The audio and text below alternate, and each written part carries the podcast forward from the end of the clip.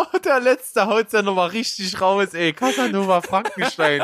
Der Erzbösewicht, der die Herzen der Superhelden mit Schrecken erfüllt. Hallo, hier ist Berg. Und hier ist Steven. Herzlich willkommen zu Steven Spoilberg.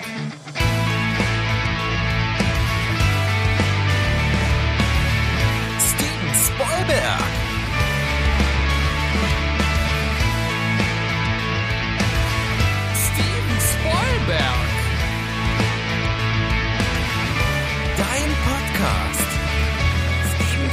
Spoilberg. Steven Spoilberg. Steven Spoilberg. Und da sind wir wieder. Zurück mit einer neuen Folge. Die 10. Unsere Listenfolge. Wir sind Steven Spoilberg und mit mir am Start auf der anderen Seite, an der anderen Leitung, der Berg. Das bin ich und du bist natürlich der Geburtstags Steven. Hallo. Cool, ne? Du hast auf jeden Fall dir die Liste gewünscht. Ja. Was könnte noch mehr für dich stehen als die letzte Liste, nämlich die Sitcoms? Äh, deine besondere Vorliebe für Superheldenfilme. Natürlich ein bisschen herrührend von deiner Vorliebe für Comics. Das ist richtig. Ähm, ich, ja, wie soll ich sagen? Also ich, ich bin nach wie vor ein sehr, sehr großer Fil äh, Fan von Superheldenfilmen. Auch wenn ich sagen muss, dass so ein, so ein gewisser kleiner Verschleiß nun doch auch tatsächlich langsam bei mir einsetzt. Also du sagst das ja schon seit einiger Zeit, dass sich jetzt nicht jeder Superheldenfilm noch hinterm Ofen hervorlocken kann. Ähm, bei mir ist es auch so, dass ich mir nicht mehr jeden Film äh, im Kino angucke, dass ich da wirklich nur noch ausgesuchte Filme mir anschaue, aber das mit sehr großer Freude. Und dementsprechend ist das immer noch ein Genre, dem ich sehr zugeneigt bin und das natürlich gerade in den letzten zehn Jahren einen enormen Aufschwung bekommen hat durch den äh, Fortschritt der Technik. Und dass man da wirklich, wirklich sehr gute Umsetzungen hinbekommen hat und dementsprechend ist es jetzt einfach mal in der Zeit, die besten Superheldenfilme unserer Zeit zu küren. Vielleicht sind ja auch einige dabei, die schon etwas älter sind. Wir werden sehen. Und deshalb bin ich da sehr gespannt, auch was du so dabei hast. Ja, lange überfällig gewesen. Ich bin durchaus auch ein Fan von verschiedenen Superheldenfilmen. Stehe auch äh, auf die nicht ganz so populären manchmal. Es gibt so kleine Perlen, die durchaus in meiner Liste auftauchen werden. Und lass uns einfach mal in die Liste einsteigen. Und das möchte ich gerne selbst tun. Und zwar bin ich bei meiner Recherche zu den Superheldenfilmen auf einen Film gestoßen. Das will ich jetzt, bevor wir die Liste beginnen, einfach mal erwähnen. Der nennt sich Pancake Man. okay, ich, ich, hab, ich habe Pancake Man nicht gesehen, aber er ist schon jetzt mein liebster Superheldenfilm. Und wenn ich dir noch sage, wer den Schurken in dem Film spielt, das ist nämlich kein geringer als Jean-Claude Van Damme. also als Jean-Claude Van Damme. Äh, oder oder nee, ich glaube, der spielt einen Charakter, aber Jean-Claude so. Van Damme ist auf jeden Fall der Schauspieler dahinter. Ähm, Pancake Man ist ein, eine chinesische Superheldenkomödie aus 2015. Scheint man nirgendwo wirklich zu bekommen. Es gibt auch auf Moviepilot niemanden, der den Film bewertet hat. Ähm, es gibt nur ein paar Nutzer drunter, die geschrieben haben, Alter, bei dem Titel mit Jean-Claude Van Damme muss ich gucken. Ja, also ich bin auch, äh, ich bin direkt verkauft für den Film. Also sobald ich, ich, den, geil, ja. sobald ich Hm? den sehen kann, bin ich dabei. Okay. Vor allen Dingen finde ich auch cool, Regisseur und Hauptdarsteller in dem Film ist ein Chinese mit dem klangvollen Namen Cheng Peng Dong. Ja, das ist wie bei uns Müller und äh, äh, und Lehmann. Da da gibt's halt viele, die Peng und Dong heißen. Das ist nun mal so. Für uns klingt das immer so lustig, aber Ja, aber Cheng Ah, ja. Peng Dong ist, ist Hammer. Cheng Peng Dong ist Äh, Hammer. und wenn Ab- ich den äh, Plot noch ganz kurz umreißen darf, Mach Pancake mach Man es. handelt von einem armen Mann, der auf den Straßen Lebensmittel verkauft. Er bekommt dann Superkräfte von seinen Pancakes und das lässt Jean-Claude Van Damme als Bösewicht auf den Plan treten. Hammer. Also äh, was Besseres könnte ich mir nicht ausdenken unter diesem Titel. Also ich meine, es wäre jetzt echt nur noch geiler, wenn Jean-Claude Van Damme sich selbst als äh, als als Endgegner spielen würde. Das wäre der Hammer. Ja, einfach die Pancakes aufisst. Ja, oder sie ihm klaut und ihm damit den Kopf abschneidet. Als Dr. Ahornsirup oder irgendwie. Ja, das ist auf jeden Fall ein äh, extrem lustiger Einstieg in die in die Liste. Ich glaube, es wird jetzt äh, durchaus ein bisschen ernster. Vielleicht können wir da mal gucken. Möglicherweise. Aber diesmal, äh, da es deine Geburtstagsliste ist, dann fängst du jetzt bitte an. Ich fange an, aber dann kann ich ja gar nicht als als letztes den ersten Platz präsentieren. Ach so, das ist ja wichtiger. Gut, dann, dann, dann fange ich an. Dann beuge ich mit dem ersten Platz so ein bisschen die Regeln dieser Liste. Es war zu erwarten. Ja, sonst bist du derjenige, der das macht. Machst du vielleicht auch. Aber diesmal mache ich's. Und zwar ist bei mir auf dem fünften Platz der besten Superheldenfilme für mich Gran Torino. Ah ja, ich habe auch überlegt, inwieweit man die Liste beugen kann. Also was bedeutet denn überhaupt Superheld? Ne? Äh, wen könnte man dort mit einbeziehen? Und ich habe für mich persönlich dann entschieden, dass ich tatsächlich nur äh, Superhelden in einem anderen Sinne mit reinnehme. Aber ich bin jetzt Ja. mal gespannt, wie du es rechtfertigst. Ja, ich habe mir einfach gedacht, das Thema kann man auf verschiedene Weisen beleuchten. Mal kann man sagen, ein Superheld ist erst dann ein Superheld und nicht nur ein Held, wenn er eben Superkräfte hat, die eben irgendwie übernatürlich sind. Das könnte man natürlich machen. Da würde allerdings aber auch äh, ein anderer rausfallen, der bestimmt in dieser Liste auftaucht und nicht fehlen darf. Von daher habe ich das mal ausgeschlossen.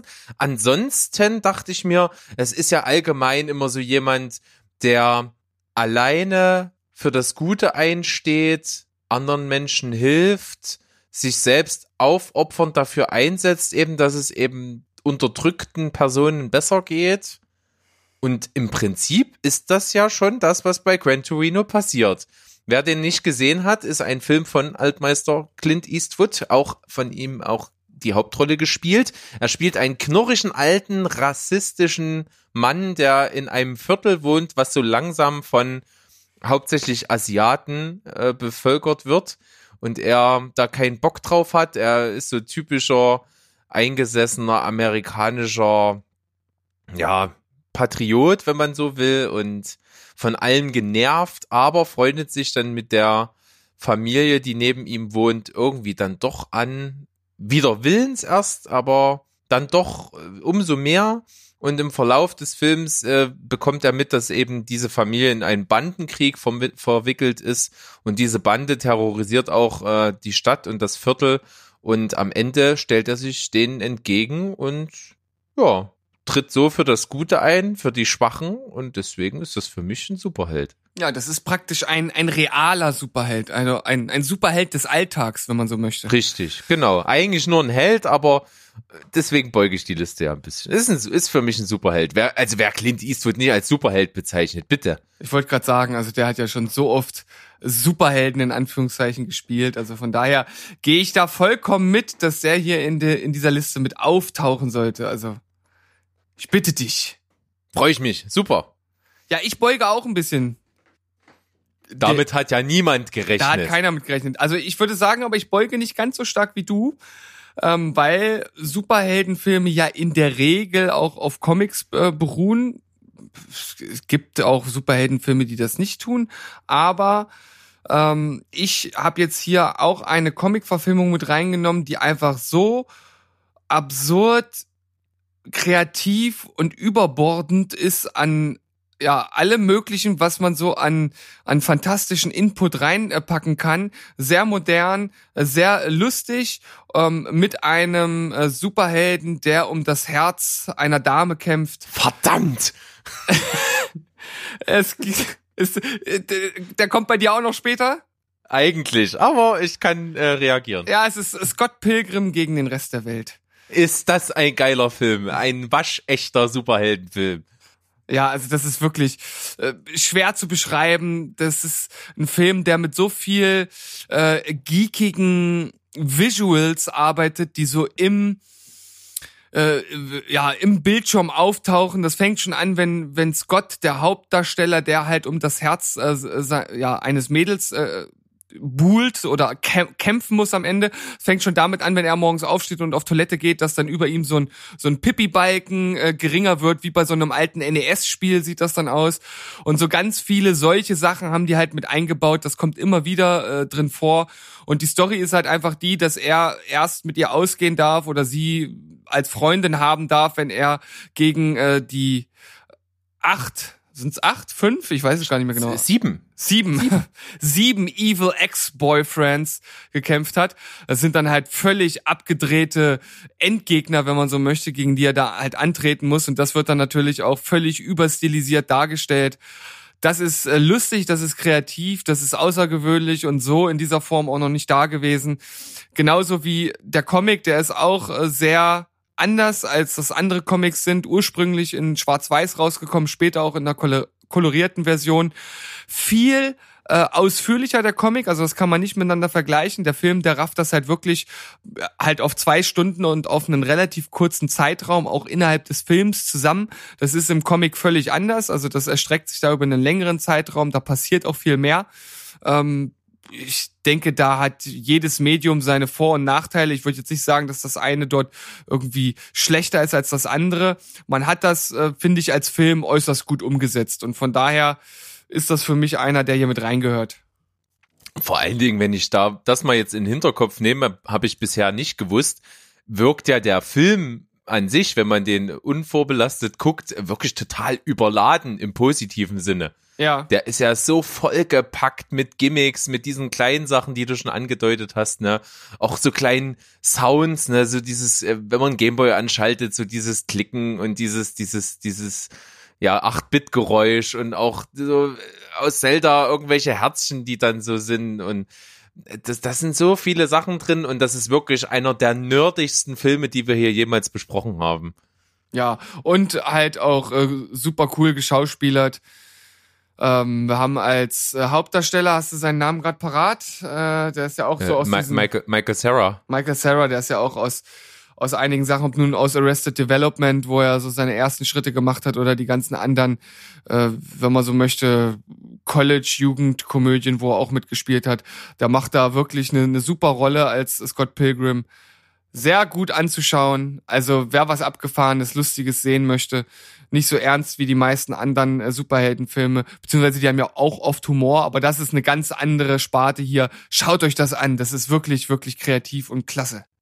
Ja, auch die Angebetete von Scott Pilgrim mit dem äh, klangvollen Namen Ramona Flowers, gespielt von Mary Elizabeth Winstead, auch ganz hervorragend. Und dieses äh, Zweiergespann hat eine Chemie, die sich gut aufbaut und der Film ist so abgedreht, wie er jetzt beschrieben wurde. Ich kann uneingeschränkt eigentlich empfehlen für jeden, der ein Fable hat, für ein bisschen was Abgefahrenes und guten Humor. Geiler Film, kreativ ohne Ende und macht Spaß. Hätte ich auch auf der Liste gehabt. Ja, es tut mir leid, es tut mir leid, Berg. Macht ja nichts, ist ja deine Geburtstagsliste, ich lass dir das durchgehen und beuge mit meinem nächsten Platz durchaus nochmal die Regeln ein du wenig. bist ja heute der richtige Beuger hier. Ja, ich bin ein Rebell. Ein Rebell. Ein Re Reberg. Ein, ein Reberg. Ja. Und zwar ähm, ist es eine Superheldengruppe, die ich jetzt mit dabei habe, die auch ihre Stadt retten dabei gegen übernatürliche Wesen kämpfen und die Stadt davor beschützen. Ist durchaus ein älterer Film. Es geht um vier Helden in dem Fall. Kommst du schon drauf? Äh, es könnten die Turtles sein? Nee, aber gut nah dran. Obwohl die Turtles nicht gegen übernatürliche Wesen kämpfen. Ja, das ist richtig. Zumindest nicht im Film. Äh, das ist halt das Einzige, was mir gerade spontan eingefallen ist. Vier, vier, vier, vier, vier. Ich sag nur Bill fucking Murray. Äh, äh, steh. Äh, meinst du Zombieland? Nein, ich Ach so, meine Ghostbusters natürlich. Ich mein, natürlich. wie kann ich das denn? Also da hatte ich ja jetzt gerade Tomaten auf dem Hirn liegen. Ray, wenn dich das nächste Mal jemand fragt, ob du ein Gott bist, Dann sagst du ja. hammergeiler Film. Die Ghostbusters sind auch ihre, die Helden von New York, indem sie wirklich die Stadt vor den abgefahrensten Geisterwesen retten. All, allen voran natürlich der allseits beliebte Marshmallow Man, der zu gigantischer Größe die Stadt terrorisieren möchte. Und da passieren so viele abgefahrene Sachen. Da sind coole Leute mit dabei. Auch Sigourney Weaver in der ziemlich coolen Nebenrolle. Hammerfilm. Ich liebe ihn. legendär, kann man sich auch heute noch, glaube ich, sehr, sehr gut angucken, auch wenn die Effekte etwas veraltet sind. Aber sowohl Ghostbusters 1 als auch Ghostbusters 2, beides äußerst empfehlenswerte Filme. Und wie gesagt, für mich Superhelden. Und deswegen auf der Liste. Also das ist auch, das ist gar, gar nicht indiskutabel. Das ist vollkommen richtig. Das sind Superhelden, weil sie am Ende die Menschen retten und das machen ja Superhelden äh, per Definition einfach mal. Und ob die jetzt äh, übernatürliche Kräfte haben oder nicht, haben wir ja schon gesagt. Es gibt auch Superhelden, die das halt nicht haben, also auch ganz klassische Superhelden. Von daher gehe ich da absolut mit. Und alleine mit diesem Filmzitat, das wir vorhin hier rausgeworfen haben, das ist ja so äh, das Zitat äh, der Ghostbusters schlechthin. Für mich eines generell der besten Zitate, das man so bringen kann aus der Filmwelt überhaupt, weil das einfach so kultig und so geil ist, dass man einfach nur schmunzeln muss, wenn man das hört. Also Berg. Auf jeden Fall. Danke dafür, da habe ich tatsächlich gar nicht dran gedacht. Cool. Freue ich mich. Und immer dran denken, niemals die Strahler kreuzen. Niemals die Straße, genau. So, was nehme ich denn als nächstes? Also ich bringe jetzt den ersten Marvel-Film mit rein und wollte ursprünglich einen Film nehmen, den ich schon in einer anderen Liste mit drin habe. Und habe mich dann aber dagegen entschieden, weil ich dachte, na, wenn ich den in einer anderen Liste schon drin habe, dann will ich jetzt hier sozusagen keine Doppelung bringen, obwohl das hier auch verdient hätte. Ähm, ich rede jetzt äh, von äh, Spider-Man 2, also von dem damaligen zweiten Teil von Sam Raimi, den ich immer noch unglaublich gut und genial finde mit äh, Doc Ock und äh, Tobey Maguire und so weiter. Also sozusagen dieser dieser, dieser Urcast vom vom äh, ersten richtig guten äh, Spider-Man-Film. Es gab ja auch mal in den ich glaube 80ern oder so einen Spider-Man-Film, das war aber noch reinstes äh, Trash-Kino, weil natürlich die technischen Gegebenheiten nicht so da waren. Aber da habe ich gedacht, wie gesagt, okay, den hattest du schon, den lässt du also mal raus und nimmst dafür einen anderen Film, weil auch andere Marvel-Filme haben es meiner Na Meinung nach verdient, hier reinzukommen. Und ich äh, nehme jetzt den ersten Teil des dritten Teils der Avengers, also Infinity War, hier mit rein. Weil ich einfach finde, dass das wahrscheinlich der beste Marvel-Film aus dem MCU-Universum äh, ist oder zumindest dort oben mitrangiert. Damals das erste Mal Thanos als wirklich physischen Gegner ja eingeführt hat. Es kam also zu den ersten Kämpfen. Es gab ein Showlaufen der unterschiedlichen äh, Charaktere, die mit dabei sind, die alle ihre Screentime bekommen haben. Das war abwechslungsreich, das war spaßig, das hatte mit die besten Action-Szenen aus dem MCU-Universe und muss für mich einfach hier mit rein. Sehe ich ähnlich. Vor allen Dingen hat der genau die Trademarks, die diese Marvel-Reihe so gut gemacht haben, dieses Marvel Cinematic Universe, weil du hast ja die, diese ganz krasse Überflutung verschiedenster Superhelden, wo eigentlich jeder alleine schon einen ganz eigenen Film rechtfertigt, was ja auch in meisten Fällen so gewesen ist. Und trotzdem schafft es immer wieder der Avengers Part, also wo die alle zusammenkommen, zu äh, das hinzukriegen, dass jeder seine Screentime kriegt, jede Figur beleuchtet wird, auch durchaus in die Tiefe des Charakters, ist echt beeindruckend, passiert bei diesem Film total krass. Und äh, natürlich ist der Film vor allen Dingen deswegen so gut, weil eben so richtig Thanos eingeführt wird, der einer der besten Bösewichte überhaupt, finde ich, in irgendeiner Filmreihe oder einem Film mit äh, dazugehört. Ja, der hat halt auch, der hat eine ne, richtige, eine richtige Tiefe. Der äh, bekommt dort halt auch ein, ein Profil abseits von, ja, ich will halt einfach die, die, die, die Menschheit oder, oder die Hälfte der, der Lebewesen der Galaxie halt auslöschen. Das, da gibt's ja halt auch Szenen mit seiner Tochter, die wirklich äh, halt mich auf eine gewisse Art und Weise bewegt haben, wie das in Superheldenfilmen oft sonst nicht passiert. Also es wird dort wirklich ein, ein richtiges Profil für ihn aufgebaut.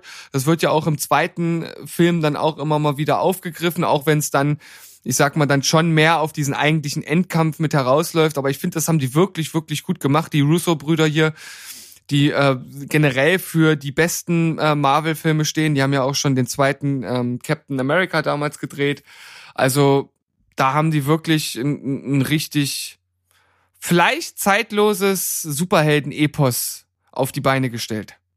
Ja, und vor allen Dingen Infinity War natürlich eng verknüpft mit dem letzten äh, Avengers 4 Endgame.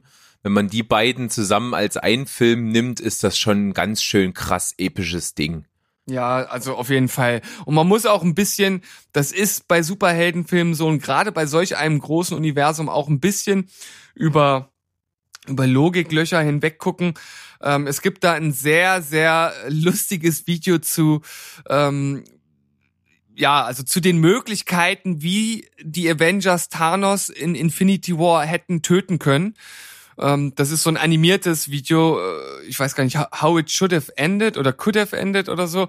Ja. Ich, ich, ich schau mal, ob ich das Video raussuchen kann.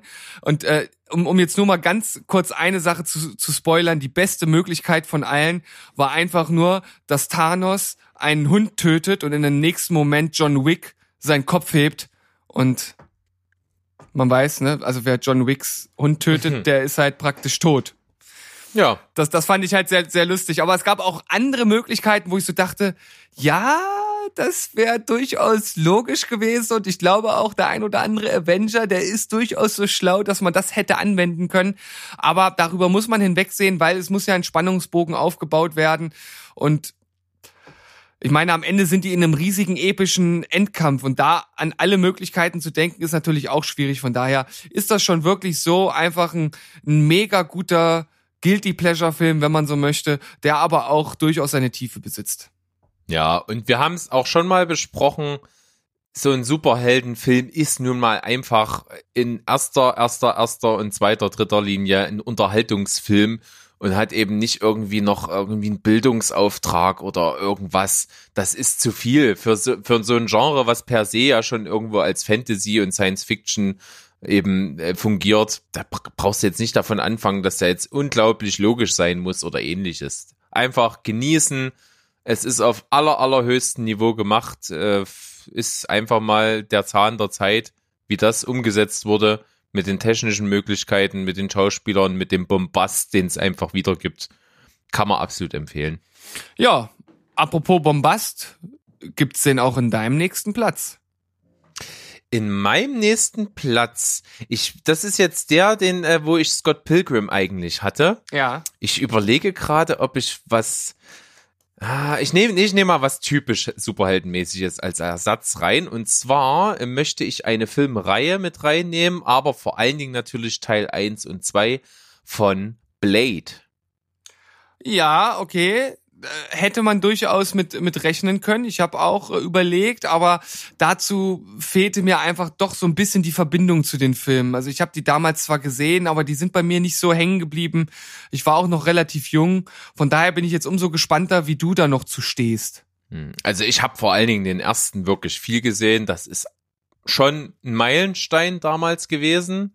Ich weiß, der hat auch einen ganz schönen Hype ausgelöst, als er rauskam. Ist ziemlich äh, kursiert so, vor allen Dingen so zu Kumpels von mir und so. Da ist der echt viel rumgekommen und wurde ganz schön besprochen und, und cool gefunden. Da gehörte das schon zum guten Ton, dass man den gesehen hat und abfeiert. Habe ich damals getan, ist ein cooler Film. Wesley Snipes hat in die, die Rolle einfach verkörpert bis heute. Soll ja ein Reboot kommen mit Mahershala Ali als Blade. Mal sehen, wie das Ganze funktioniert. Ich, ich schätze den Schauspieler sehr, aber wie gesagt, ich feiere halt das Original so krass, dass ich mir irgendwie manchmal nicht denken kann, warum das jetzt unbedingt nochmal kommen soll. Sei es drum.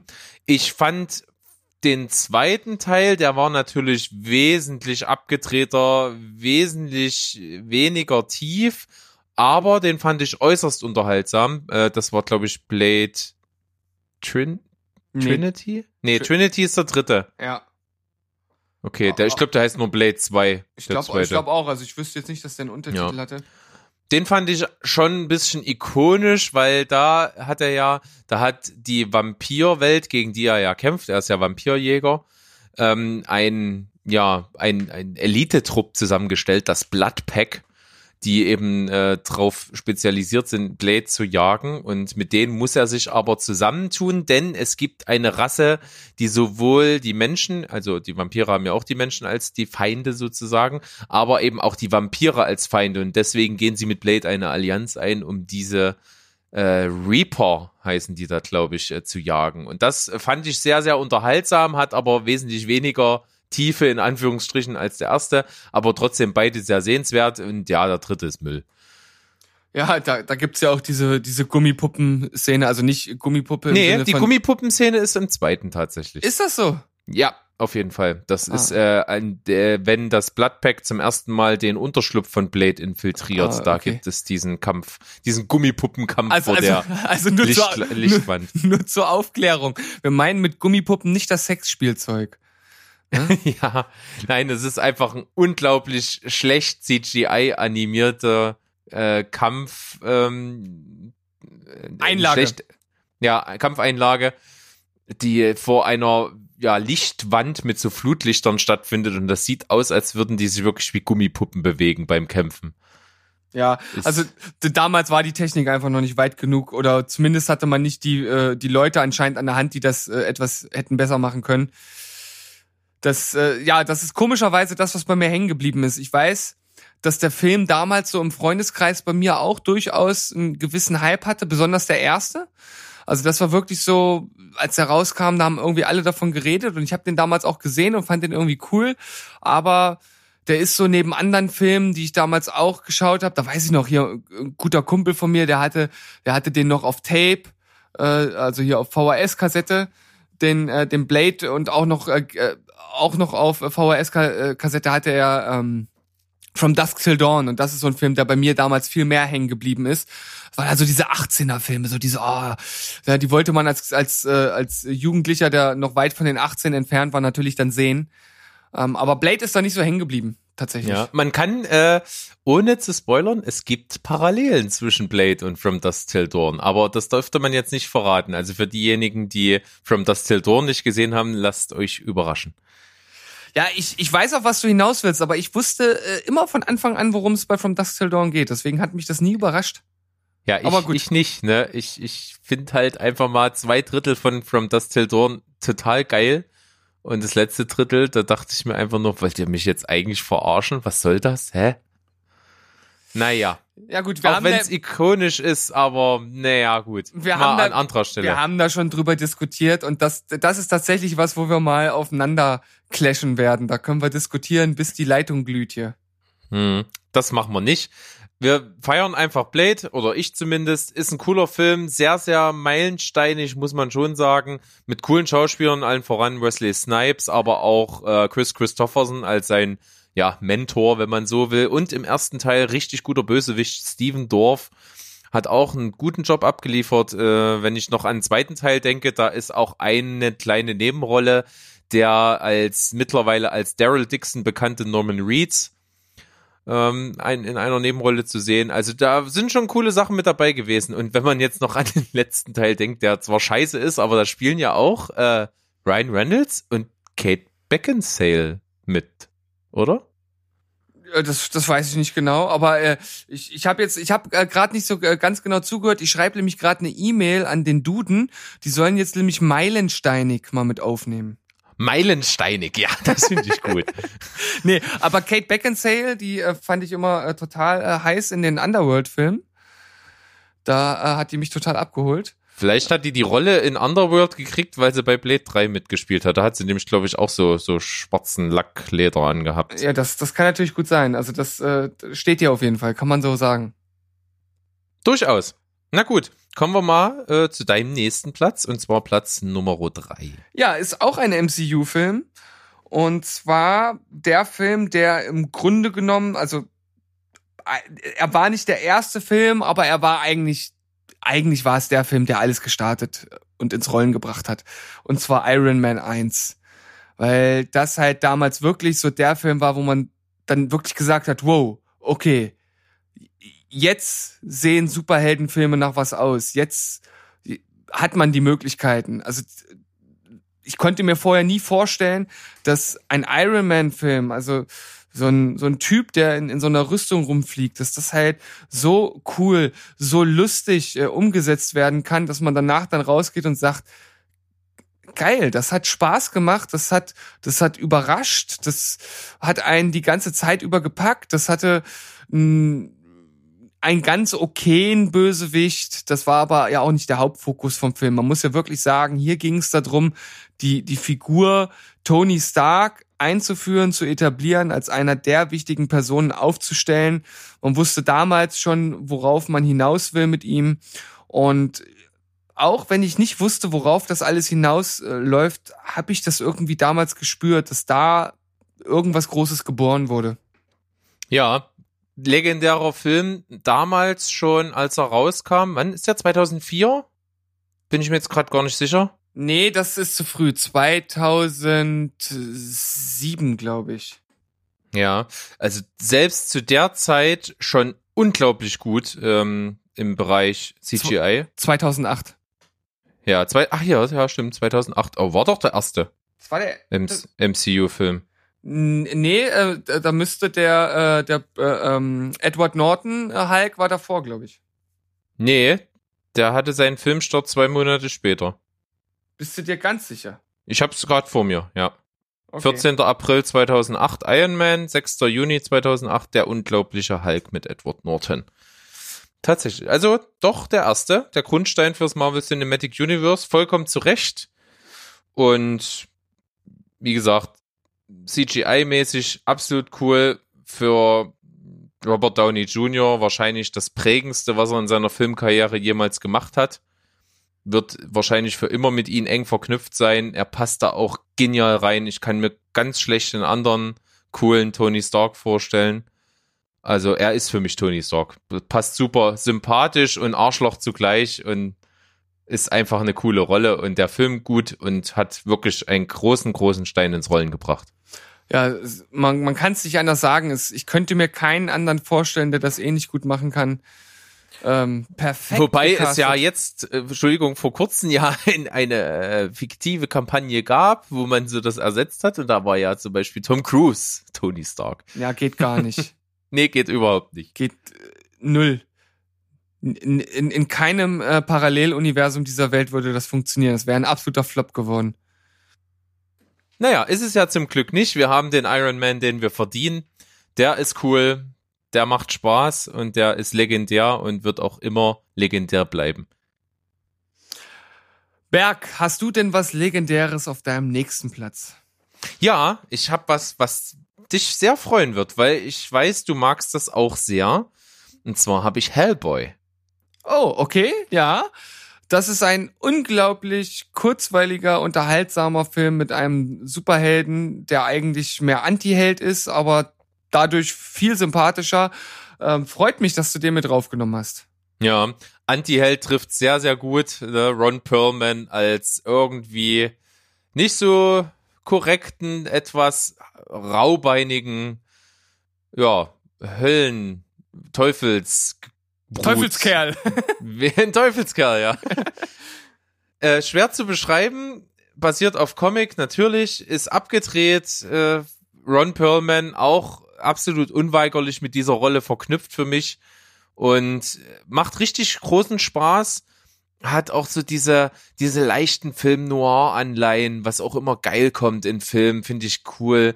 Und Story ist jetzt nicht wahnsinnig äh, krass, aber es lebt halt von der Coolness und den Sprüchen und natürlich auch der Action, die durchaus ansehenswert ist. Und auch der zweite Teil, die Goldene Armee, ist auch richtig, richtig cool, unterhaltsam noch. Das sind vor allen Dingen die beiden, die da echt Sinn machen und Hellboy ist eine coole Sau und deswegen hier als Anti-Held auf der Liste der besten Superheldenfilme.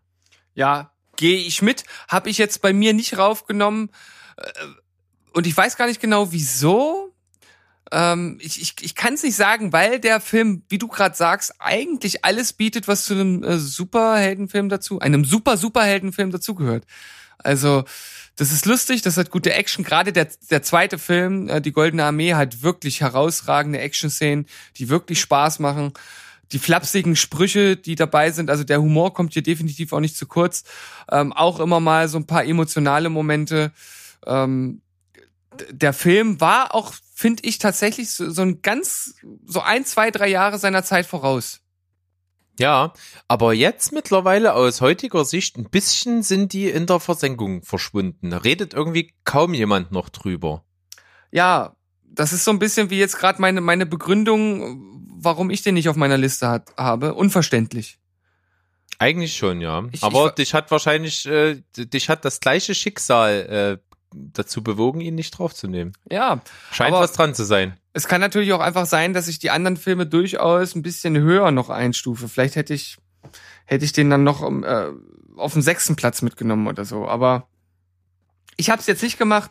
Äh, ich Aber find's- ich. Ich finde es gut, dass du es gemacht hast. Ich finde das total ähm, sinnvoll. Und äh, keiner, äh, ich, ich glaube auch, dass keiner den, ähm, den Hellboy so gut spielen kann wie Ron Perlman. Der passt da einfach perfekt drauf. Jetzt diese Neuverfilmung habe ich nicht gesehen. Ich habe nur die Trailer gesehen. Weiß, dass der auch auf extreme Brutalität setzt. Was ich bei dem Film jetzt nicht zwingend befürworte. Ähm, ich fand das eigentlich ganz angemessen, wie das damals bei den bei den ersten beiden Filmen gelöst wurde. Und mal schauen. Also gerade gerade diesen äh, diesen Fischmensch finde ich auch ziemlich cool. ja, Ist der im ersten oder im zweiten? Ich glaube im ersten, oder? Sind, ist in beiden Filmen dabei. Oder in beiden, weiß ich jetzt gar nicht mehr. Aber den fand ich auf jeden Fall auch ziemlich cool. Der hat äh, so als Kontrast, vor allem so farblich, ne, so dieses, dieses Aquamarinblau zu, zu, zu diesen äh, roten Hellboy. Das hat irgendwie immer viel Sinn gemacht optisch. Also gerade auch äh, vor allen Dingen eben aus künstlerisch äh, visueller Sicht eine coole Sache. Ist ja auch doch hier von von Guillermo del Toro, oder? ja. Ja, also das ist natürlich auch ein großer, großer Name, der sehr, sehr viel Gutes gemacht hat. Also da pass kommt viele, viel Gutes zusammen bei Hellboy. Also Ja, und der, sollte der, nicht vergessen werden. der Fischmensch, von dem du geredet hast, ist Abe Sapiens. Nur nochmal Genau. als, als Anmerkung. Ja, Ape, stimmt. Ape, ja. Ape. Nicht zu verwechseln, äh, nicht, zu, nicht zu verwechseln mit dem äh, Vater von Homer Simpson. Und auch nicht zu verwechseln optisch die Figur mit äh, der Hauptfigur aus äh, The Shape of Water. Ja, das stimmt. Da Auch bestehen, sehr ähnlich. bestehen durchaus äh, Gemeinsamkeiten. Und wenn man dann noch weiß, dass es der gleiche Regisseur ist, ah, Huch! Haben wir noch mal ein Storyboard von früher in der Hand gekriegt und gedacht, oh ja, das machen wir. Oder so wie äh, äh, hier ähm, Michael Bay in einem Transformers-Film eine äh, Szene aus Die Insel recycelt hat und da einfach Transformers Ja. reingebaut hat. Ja, genau so muss das abgelaufen sein. Und äh, wahrscheinlich dachte er sich, oh, jetzt habe ich diesen Wassermensch in, in Hellboy drin gehabt, war auch cool, aber da kann man irgendwie mehr draus machen. Und dann hat er natürlich das gemacht und äh, man muss sagen, zum Glück hat er es gemacht. Top-Film, wahnsinnig erfolgreich gewesen. Ja, sogar einen Oscar bekommen. Ja. Und den zu Recht. Den zu Recht. Mal gucken, ob der nächste Platz von mir auch gerechtfertigt ist. Na dann. Ja, es, es kommt, wie es, äh, wie es kommen musste. Du hast es vorhin schon angekündigt. Es gibt Superhelden, die ohne Gadgets auskommen und man kommt da natürlich, obwohl ich diesen Film auch schon in anderen Listen genannt habe und ich weiß, ich glaube du auch, man kommt an The Dark Knight einfach nicht vorbei. Es Nee, halt- es geht nicht. Du kommst da nicht. nicht. dran vorbei. Deswegen habe ich es auch gesagt vorhin, weil ich mir sicher war, dass es noch Gewicht bekommen wird. Und The Dark Knight auch generell einer mit der stärksten Filme überhaupt, egal in welchem Genre, aber natürlich vor allen Dingen im Bereich Superhelden. Und wir haben es ja schon öfter gesagt, das fängt schon bei der absolut grandiosen Eröffnungsszene an, wo eine Bank überfallen wird. Das geht äh, weiter äh, mit den äh, Joker-Szenen, die natürlich zahlreich vorhanden sind. Ähm, Das gipfelt in den Szenen mit Harvey Dent, bis dann zum Schluss das Ganze natürlich dann auch ein gewisses Ende findet. Also das ist eigentlich der perfekte Superheldenfilm. Ähm, der hat auch einfach nur bombastische Kritiken abgesahnt und das zu Recht. Ähm, und wie alle wissen, hat Heath Ledger posthum den Oscar für die Joker-Performance bekommen. Und auch das nicht gehypt, sondern zu Recht. Das ist ein Film, der in sich einfach so perfekt ist und so funktioniert, wie ich das bei kaum einem anderen Film jemals gesehen habe. Das ist einfach, einfach im Grunde genommen der perfekte Superheldenfilm. Aber wenn er nur, also nur in Anführungszeichen auf Platz zwei ist, wisst ihr ja, dass es bei mir noch einen gibt, den ich da drüber setzen würde. Ja. Und bei mir gibt's auch noch einen, den ich aber aus anderen Gründen da drüber setze, komme ich gleich dazu. The Dark Knight absolut verdient, finde ich auch einer der perfektesten Superheldenfilme und man hätte es eben damals nie für möglich gehalten, dass es einen Regisseur geben wird, der Batman filmisch umsetzt in, mit dem Fokus auf Realismus und dass das wirklich funktioniert.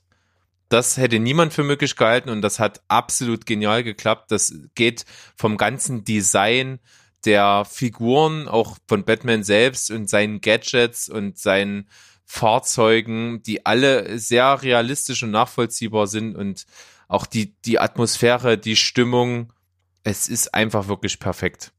Ja, man muss ja auch mal ehrlich sein. Also so ein Superheld, der in so einem Fledermauskostüm, ja, auf Verbrecherjagd geht, das ist ja per se schon eigentlich ein bisschen lächerlich. Muss man ja schon mal sagen. So, es ist natürlich ein Comic, so, und das muss man akzeptieren. Aber wenn man das dann, wie du sagst, auf solch einem realistischen Satz aufbaut und das dann aber so überzeugend macht, dass man einfach sich das anguckt und denkt, ja, das, das passt halt so, das macht, das macht Sinn, das, das wirkt real, dann ist das halt eine Riesenleistung. Genial. Also, wir können es nur wieder, immer wieder wiederholen und werden es auch sicherlich in Zukunft noch öfter. The Dark Knight, der zweite Teil der Christopher Nolan Batman Trilogie, perfekt. So. Berg, jetzt mein, kommt da der erste Mein Platz eins, ja. Komm, ich spreche dir noch ein paar Mal dazwischen, damit der Flow noch mehr raus ist. ja, Wolltest du jetzt nee. anfangen? Ja. Ja, wollen wir an? Was? Mach. Jetzt? Ich würde mal machen. Was? Ja. Wann? Nein. Jetzt? Hallo? Hallo? Hallo? Was? Okay. Hallo? Jetzt? Hallo? Bist du noch da? Nein. Schade. Ja, los, leg los. Und zwar ist mein Platz eins ein Film, der als Film zwar nur sehr gut ist, ausgezeichnet, nicht perfekt, nicht so perfekt wie The Dark Knight, aber das Thema Superheld wirklich runterbricht auf den Kampf zwischen Gut und Böse und das in einer Meta-Ebene und in einer Symbolik widerspiegelt, die absolut genial ist. Völlig untypisch für das, was man sich drunter vorstellt, wenn man hört Superheldenfilm und deswegen für mich so outstanding. Unbreakable. Ja, das, äh, also da musste ich ja mit rechnen, äh, kam ja auch schon des Öfteren vor, die diese Unbreakable-Trilogie, die du ja schon des Öfteren hier erwähnt hast. Und äh, ich habe tatsächlich äh, erwartet, dass du den Film mit reinnimmst. Ja, und ich finde den einfach so, so äh, basal. ja. Wie du das schon mal schön gesagt hast. Also der nimmt wirklich einfach nur Superhelden als den Kampf zwischen Gut und Böse. Mehr nicht. Und darum strickt er den Gegensatz zwischen seinen Schurken und seinem Held in dem Film. Und das macht's total besonders, ist genial geschauspielert, also als Schurke eben ähm, Samuel L. Jackson und als Superheld Will Smith. Äh, Bruce Willis, Bruce Willis, nicht Will Smith. Was war das? Das war jetzt aber kein freudscher Versprecher, oder? nein, Ich hoffe, ich hoffe nicht. Nein, das würde auch gar nicht so gut funktionieren mit zwei Dunkelhäutigen. Ja, ich wollte gerade sagen, weil der Gegensatz ja, käme gar nicht so raus. Das, das stimmt, das wird schwierig dann. Ähm, genialer Film, ich liebe den. Und auch wenn ich den äh, dritten Teil der Trilogie, Glass, am besten finde, finde ich doch vom Aspekt her, dass eine Superhelden-Story erzählt wird, natürlich Unbreakable am besten. Also eine ganz andere Superheldengeschichte, auch mit einem durchaus realistischen Ansatz, auch wenn übernatürliche Elemente drin vorkommen. Und deswegen für mich so überragend im Bereich Superheldenfilme. Es ist bei mir leider wirklich Ewigkeiten her, dass ich den gesehen habe. Ich muss den jetzt nach so viel Lobpreisung in den letzten Wochen auch tatsächlich nochmal schauen, um das ein bisschen nachvollziehen zu können. Weil sonst sitze ich beim nächsten Mal, wenn wir den in irgendeiner Liste nennen, wieder hier und kann nichts dazu beitragen. Äh, deshalb muss ich mir das jetzt einfach mal auf meine To-Do-Liste setzen, damit ich da zum nächsten Mal einhaken kann. Was ich halt noch weiß, auch ich fand den Film unglaublich gut und wie du sagst, das ist ein perfekt harmonierendes Pärchen, was hier die äh, Hauptdarsteller äh, darstellen. Also von daher denke ich, gehe ich da jetzt einfach mal mit und sage, Berg, du hast dort ein, eine äh, wahrhaft passende Eins ausgesucht. Ja, weil ich ja auch weiß, dass die Nummer eins, die bei uns beiden eigentlich die Nummer eins der Superheldenfilme jetzt von dir auf Platz eins wiedergegeben wird. Ja, das ist richtig. Haben wir auch schon in einer anderen Liste äh, genannt. Ich war es direkt in der Liste oder als Honorable Mention oder wir nee, ich glaube, wir haben es mal erwähnt nur. nur nur erwähnt. Aber das ist äh, für mich tatsächlich ja ein ein Superheldenfilm, der der extrem besonders ist und das auf auf oder in mehrerlei Hinsicht. Ähm, zum einen ist die Vorlage in der New York Times Bestsellerliste der besten Bücher, nicht Comics aller Zeiten, als einziger Comic. Also das sagt schon mal viel über die Vorlage aus. Äh, und zum anderen ist äh, die Umsetzung des Films, also optisch, soundtechnisch von der Musik und storytechnisch natürlich beruhend auf der Vorlage natürlich ähm, absolut anders und absolut phänomenal und artistisch. Und es handelt sich um Watchmen, die Wächter.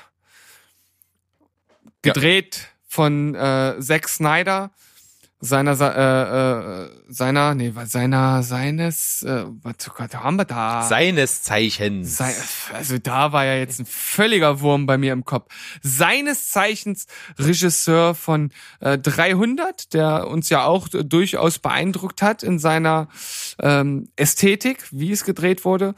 Und äh, auch hier ist äh, viel davon zu finden. Und äh, es handelt von einer alternativen äh, Zeitlinie, in der die Amerikaner den Vietnamkrieg gewonnen haben und ähm, es dann zu einer Zeit spielt, wo der Kalte Krieg zu eskalieren droht. Also die, die Menschheit steht im Grunde genommen an, an einem Punkt, wo man denkt, es geht jetzt bald zu Ende, weil der große Krieg wird halt demnächst stattfinden. Und Superhelden gibt's zu diesem Zeitpunkt eigentlich schon schon lang nicht mehr. Es gab früher mal welche, unter anderem der Comedian. Und das ist auch derjenige, der direkt zu Beginn des Films umgebracht wird und damit die alten Superhelden wieder äh, sozusagen äh, hervorholt. Und äh, es gibt besonders einen davon, das ist Rorschach, benannt nach dem psychologischen Rorschach-Test. Der hat also so eine Maske auf, ähm, wo dann sich praktisch die Tinte immer synchron auf beiden Seiten wie bei so einem Rorschach-Test verändert. Und äh, der äh, sieht das Ganze als als Angriff auf die Superhelden an, auch auf die alten Superhelden. Und daraufhin entwickelt sich halt halt eine ne Situation, in, in der sozusagen diese alte Superheldengruppe sich gegen einen Widersacher zur Wehr setzen muss. Dazu gehört dann auch Dr. Manhattan, das ist so der einzige richtige Superheld, der ähm, ja aufgrund eines eines äh, Unfalls als äh, Physiker sich in seine Einzelteile sozusagen zersetzen kann und auch einzelne Partikel äh, bewegen kann. Hat so ein leuchtend blaues Aussehen, hat also ein sehr ikonisches Aussehen. Und dann gibt's halt auch noch so ein paar andere Superhelden. Und äh, daraus entwickelt sich dann in dieser wirklich sehr kritischen Zeit eine Story, auch mit einem Twist äh, zum, zum Schluss, den man so in anderen Superheldenfilmen nicht sieht. Also völlig anders. Ähm, wir sind wieder bei Sehgewohnheiten als das, was man sonst so vorgesetzt bekommt. Ja, aber eben in der Form, dass das, was man so eben sieht, nicht den Sehgewohnheiten entspricht, aber im positivsten Sinne. Das heißt, das, was man da sieht, ist so anders und so überragend und einnehmend, dass es vollkommen zu Recht hier unser beider Lieblings-Superheldenfilm ist.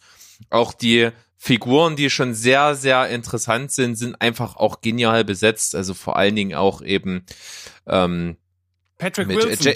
Ja, Patrick Wilson, auch sehr gut als Night Owl Nummer ja. zwei. Dann eben auch hier ähm, der Jackie Earl Haley als Rorschach, eine ja. der genialsten Figuren überhaupt, äh, finde ich, im Filmuniversum. Aber auch Jeffrey Dean Morgan als The Comedian in einer kurzen Rolle. Also da macht der Film schon sehr, sehr viel richtig. Und ich muss einfach wirklich sagen, dass der hat mich so beeindruckt. Du hast mir den damals extrem gehypt. Wir haben zusammen geguckt und ich war extrem beeindruckt. Es ist wirklich ein geiler Film, der viel richtig macht, der auf allen Ebenen, also schauspielerisch, visuell, storymäßig, detailverliebt, wirklich überall absolute Meisterklasse ist und deswegen einfach für mich hier wirklich auf Platz eins gehört. Und man muss dazu sagen, es ist wahrscheinlich die detailgetreueste Umsetzung eines Comics ever. Also es gibt tatsächlich einzelne Einstellungen, die man eins zu eins aus dem Comic übernommen hat mit der Anordnung der Regale in einem Raum und den Büchern und den Sachen, die dort stehen. Also das ist wirklich, wirklich einmalig, was hier äh, Zack Snyder geleistet hat, wie detailverliebt er gearbeitet hat. Einige Sachen wurden zwar dann auch geändert, unter anderem auch das Ende ähm, was dann so einen etwas anderen Twist bekommen hat, aber das macht dem Ganzen überhaupt gar keinen Abbruch. Das ist, wie Berg das gerade gesagt hat, ein wirklich außergewöhnlicher Film.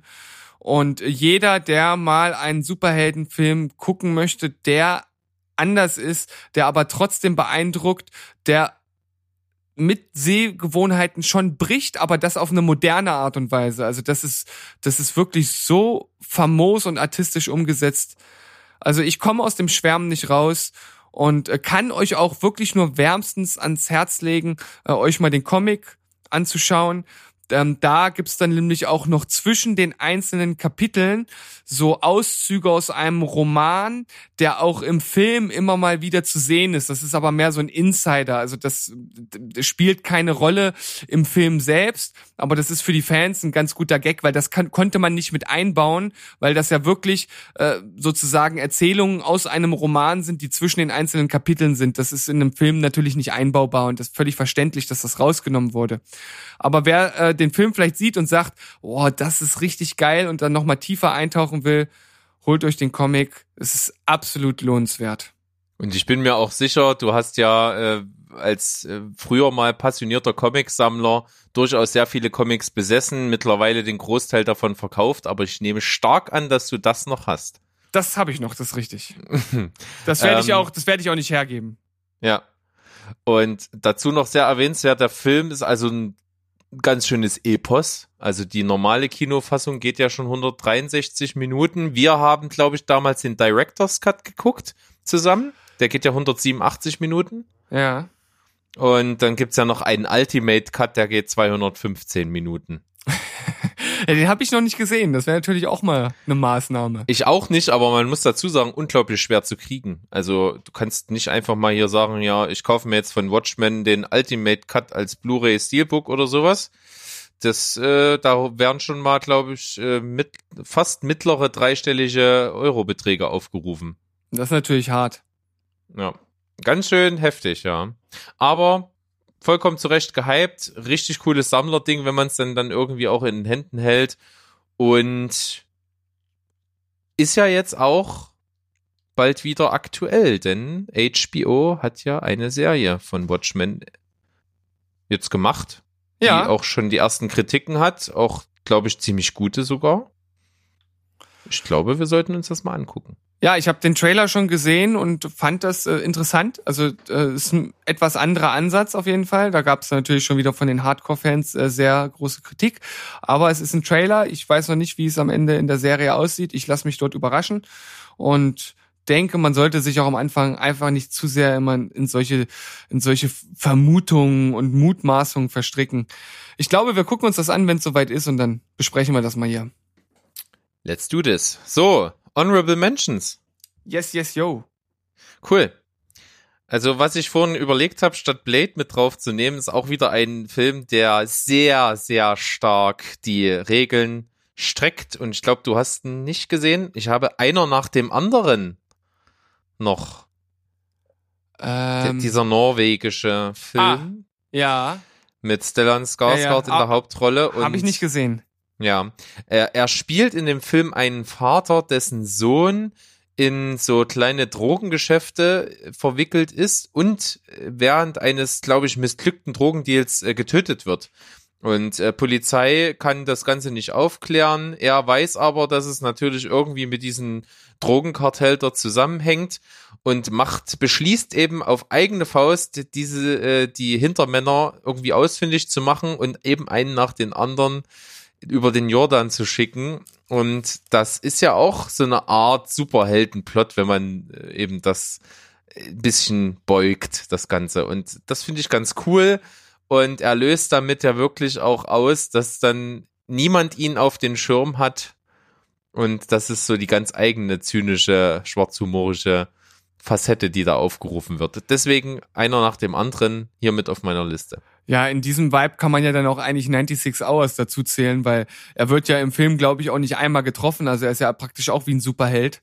Ähm, Im Grunde genommen passt das gut, ja. ja, weil er, er geht da ja wirklich durch wie so ein heißes Messer durch Butter. Zack, zack, bang, bam, sind sie tot. Er ist 60, sie sind 20, aber scheißegal. Er macht sie alle kalt. Also äh, Er ist ja auch Liam Neeson. er ist ja Liam Neeson und hält wahrscheinlich den, den cheesigsten und geilsten Monolog ever. Ähm, I will find you. And I will I will kill kill you. you.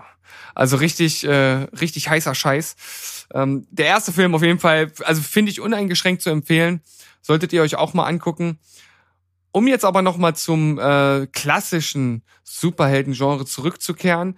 Äh, für mich äh, persönlich gehört ja auch Logan äh, mit rein, den ich ja unglaublich gut fand. Äh, ich weiß, dass du den äh, nicht so gut fandest wie ich, aber Vielleicht muss ich den nochmal nicht müde gucken.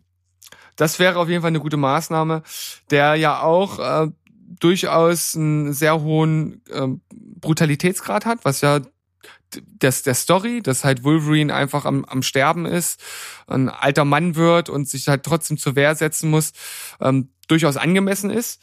Ähm, und insgesamt für mich definitiv der beste Wolverine-Film ist. Dann nehme ich noch mit auf die Liste Guardians of the Galaxy, der erste, weil er einfach Oh ja, so geil. unglaublich unterhaltsam ist. Oh ja, ich habe nichts erwartet und hat mir so viel gegeben, der Film. Ich hatte eigentlich keinen Bock, den zu gucken. Der kam dann tatsächlich in der Sneak und der hat mich so krass weggehauen und unterhalten. Richtig cooles Ding. Also auch vor allen Dingen durch die extrem sympathischen Figuren, noch sympathischer dargeboten durch die Schauspieler. Also Chris Pratt äh, haut einfach so hin und auch ähm, wenn Bradley Cooper nur seine Stimme leiht, ist äh, Rocket einer der coolsten Charaktere im ganzen MCU für mich.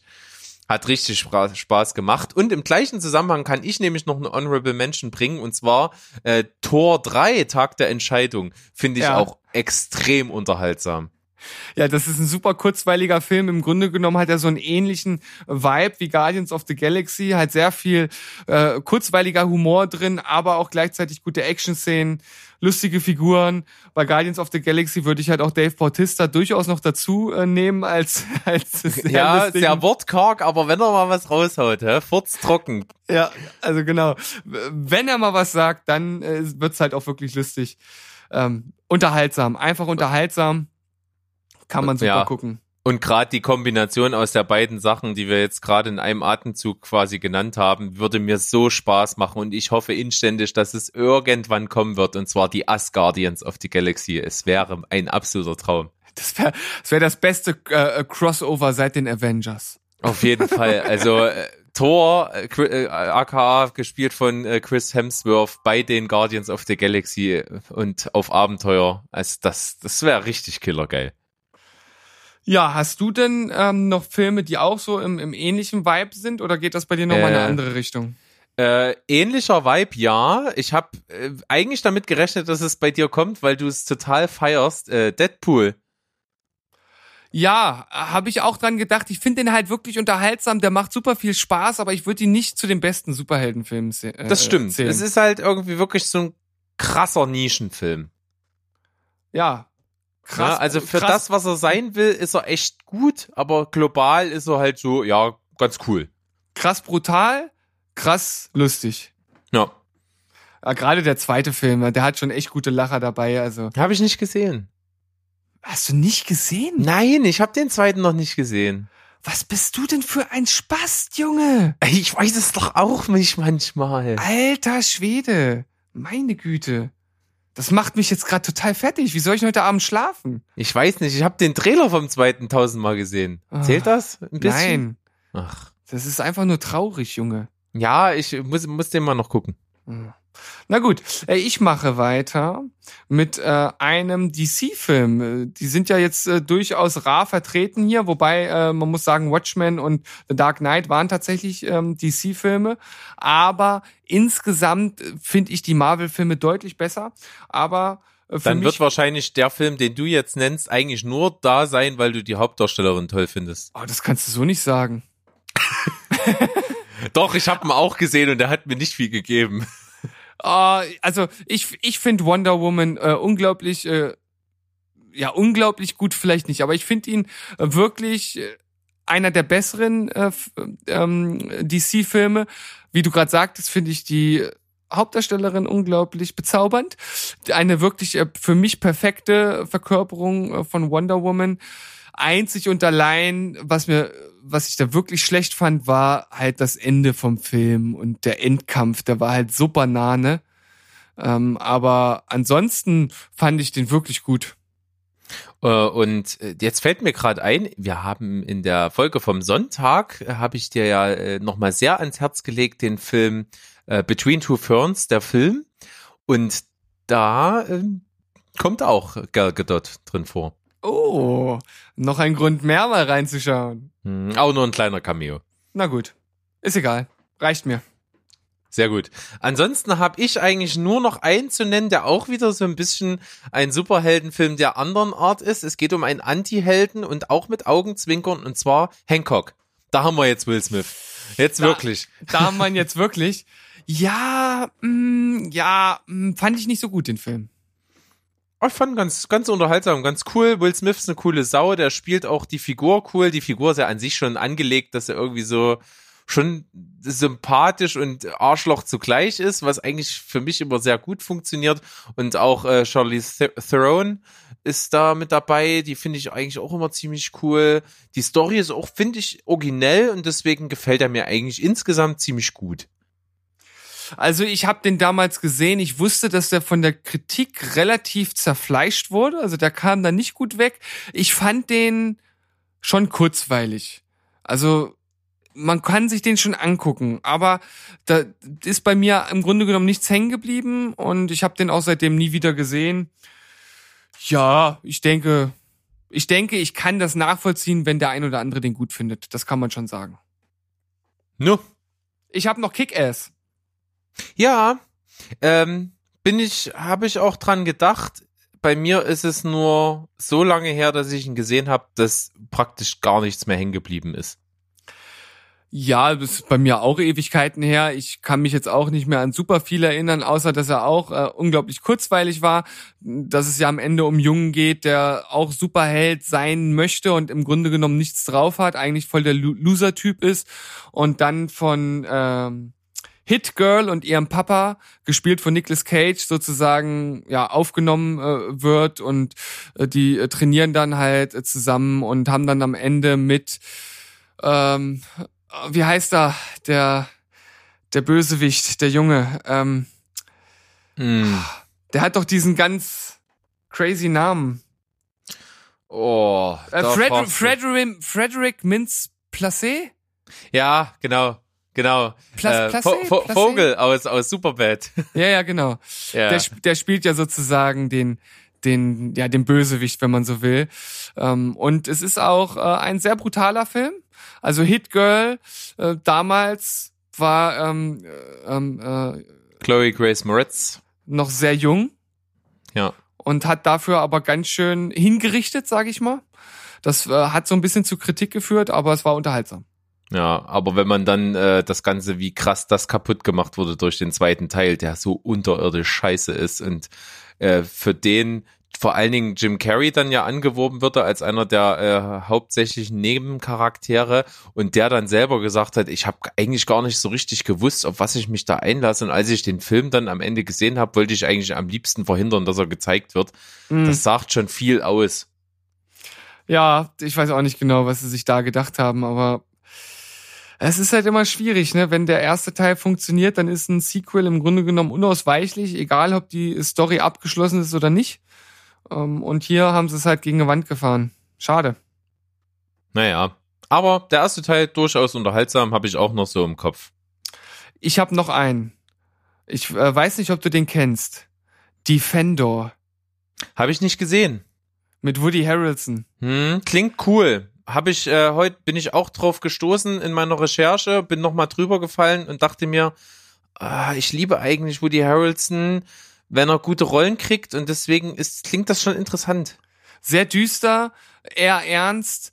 Äh, Er ist halt auch kein wirklicher Superheld, sondern eigentlich eine gescheiterte Persönlichkeit, die dann ähm, ja im, im Verlaufe oder am Anfang des Films eine eine Frau äh, rettet, die halt auch drogenabhängig ist und da entwickelt sich dann halt so ein bisschen was draus mit äh, anderen Typen, die ihr dann an die Wäsche wollen und er muss sie verteidigen und das ist alles sehr tragisch und ernst halt auch. Also ein ganz anderer Superheldenfilm, wenn man so möchte. Also ein kleiner Indie-Film, kann man durchaus sagen. Ja. Und noch zum allerletzten Abschluss als Guilty Pleasure und nicht wirklich ernst gemeint, Mystery Man mit Ben Stiller. Okay, den, das sagt mir überhaupt gar nichts. Das ist, das sind sozusagen die, die, äh, die Avengers in Loser-Form. Also das sind eigentlich Superhelden, die irgendwelche total bekloppten Fähigkeit haben, äh, Fähigkeiten haben und total blöd sind und nichts auf der Reihe bekommen und ähm, dann halt da auch gegen irgendeinen so Superbösewichte kämpfen, der einen anderen ähm, Superhelden, also sozusagen den Superhelden, den es dort im Universum gibt, gefangen nimmt und die müssen den dann retten. Und ähm, da in ihrer Truppe noch ein Superheld äh, fehlt, gibt's dann da auch so ein richtiges Superhelden-Casting, was sie machen. Und äh, das ist schon ziemlich witzig, aber halt auch auf einem recht niedrigen Witzniveau eigentlich. Aber wer da drauf steht, der kann sich dort, glaube ich, auch ganz unter ganz gut unterhalten fühlen. Okay, das klingt irgendwie cool. Ja, es ist schon ein bisschen trashig, muss man sagen. Der Film ist von 98, der hat schaurige Effekte, aber äh, ich glaube, für so einen Trash-Abend, wo man sich amüsieren will, ist der wirklich gut geeignet. Okay, klingt, klingt cool. Für wenn so ein Abend mal ansteht, merke ich mir den mal mit vor. Da hat sogar William H. Macy mitgespielt. Ach was. Ja, ja. Na gut, der ist aber auch der geborene Loser-Typ. Der hat ja auch ein, ein Film gespielt, ähm, der irgendwas mit Loser im Titel hat. Äh, The, The Cooler. Warte mal, The Cooler heißt der Film? Ich glaub, nee, nee, schade. Ich dachte, aber da spielt er halt wirklich den Inbegriff eines Losers. Der spielt nämlich in dem Film einen Typen, der anderen Leuten Pech bringt. Und der wird von einem Casino beauftragt, sich immer an die Tische zu stellen, wo Leute gerade eine Glückssträhne haben. Okay. Es klingt ja spannend. Ja, ist, ja, kann man sich mal angucken, ist kein Überfilm. Aber äh, die, die, die Idee ist cool und er passt da mit seiner Essigfresse total gut rein. Okay, das, ist, das klingt gut. Ja. Äh, Ich, ich, ich würde jetzt zum, zum Abschluss noch mal ganz kurz den, den Plot von Mystery Man äh, vorlesen. Das ist nämlich äh, auch schon total lustig. Vielleicht macht das sogar noch mehr Lust für dich. Okay. Avenge wer? Die X was? Sämtliche Superhelden können einpacken, wenn Mr. Furious mit den Mystery Man für Ordnung in Champion City sorgt. Leider besitzen Gabelwerfer Blue Raja, Buddelmeister The Shoveler, der kaltschnäuzige The Bowler, der nicht wirklich unsichtbare Invisible Boy und die menschliche Furzmaschine The Spleen keinerlei nennenswerte Superkräfte. Das hält die maskierte Truppe aber nicht davon ab, in die Fußstapfen von Captain Amazing zu treten und sich mit dem psychopathischen Erzbösewicht Casanova Frankenstein anzulegen. Oh, der letzte haut's ja nochmal richtig raus, ey. Casanova Frankenstein. Der Erzbösewicht, der die Herzen der Superhelden mit Schrecken erfüllt. Oh. Das ist ja echt gut. Ja, und ich habe mir vorhin nochmal den Trailer angeguckt und wusste echt nicht mehr, dass der so trashig war. Ich habe den vor Jahren mal gesehen und fand den damals echt lustig, aber dass der wirklich äh, so trashig ist und wenn man das jetzt hört, also der sieht so aus, wie er sich anhört. Naja, gut. Aber irgendwie macht er echt neugierig. Ich geb's zu. Ja. Ach, schon alleine das Bild sieht so scheiße aus. Diesen billigen Kostüm. Ja, wie bei so einer Theatervorstellung. Schlechter. Schle schlechte Requisiten. Oh, oh, oh. Das Und sieht nach Kult aus. Das riecht und- nach Kult. Das, ja, ja. Und William H. Macy ist The Shuffler, der Buddelmeister. Oh Gott, oh Gott, oh Gott. Na gut. Das ist ein schönes Schlussbild eigentlich für die Folge. Die hat mir echt Spaß gemacht. Ich hoffe, äh, wir haben gebührend damit deinen Geburtstag gefeiert. Auf jeden Fall. Oh. Das ist schön. Und deswegen freuen wir uns dann wieder auch auf die nächste Folge und auf die nächste Listenfolge genauso. Und ja, verbleiben eigentlich mit freundlichen Grüßen. Wie immer so. Wie immer so, ja. Und wenn ihr äh, auch von eurer Seite noch freundliche Grüße für uns habt und uns in den Kommentarspalten auf unseren Social Media Kanälen hinterlasst, dann wäre das auch super toll. Und dann. Vor allen Dingen dann, wenn wir noch irgendeinen wichtigen Superheldenfilm hier vergessen haben. Ja, das kann natürlich auch immer sein, weil wir sind ja nicht allwissend, nicht allguckend, also wir haben nicht alles gesehen. Von daher bombardiert uns mit äh, gut gemeinter Kritik, egal ob positiv oder negativ. Wir sind für alles offen. So wie deine Mutter. oh. Ey, Berg, weißt du, wir, war, wir, wir waren praktisch schon durch und dann mache ich sowas. Das ist unglaublich, oder? Ja, aber damit muss man bei dir rechnen. Zu jeder Ja. Zeit. Und deswegen würde ich einfach nur sagen, tschüss, ciao und goodbye. Bleibt spoilerfrei.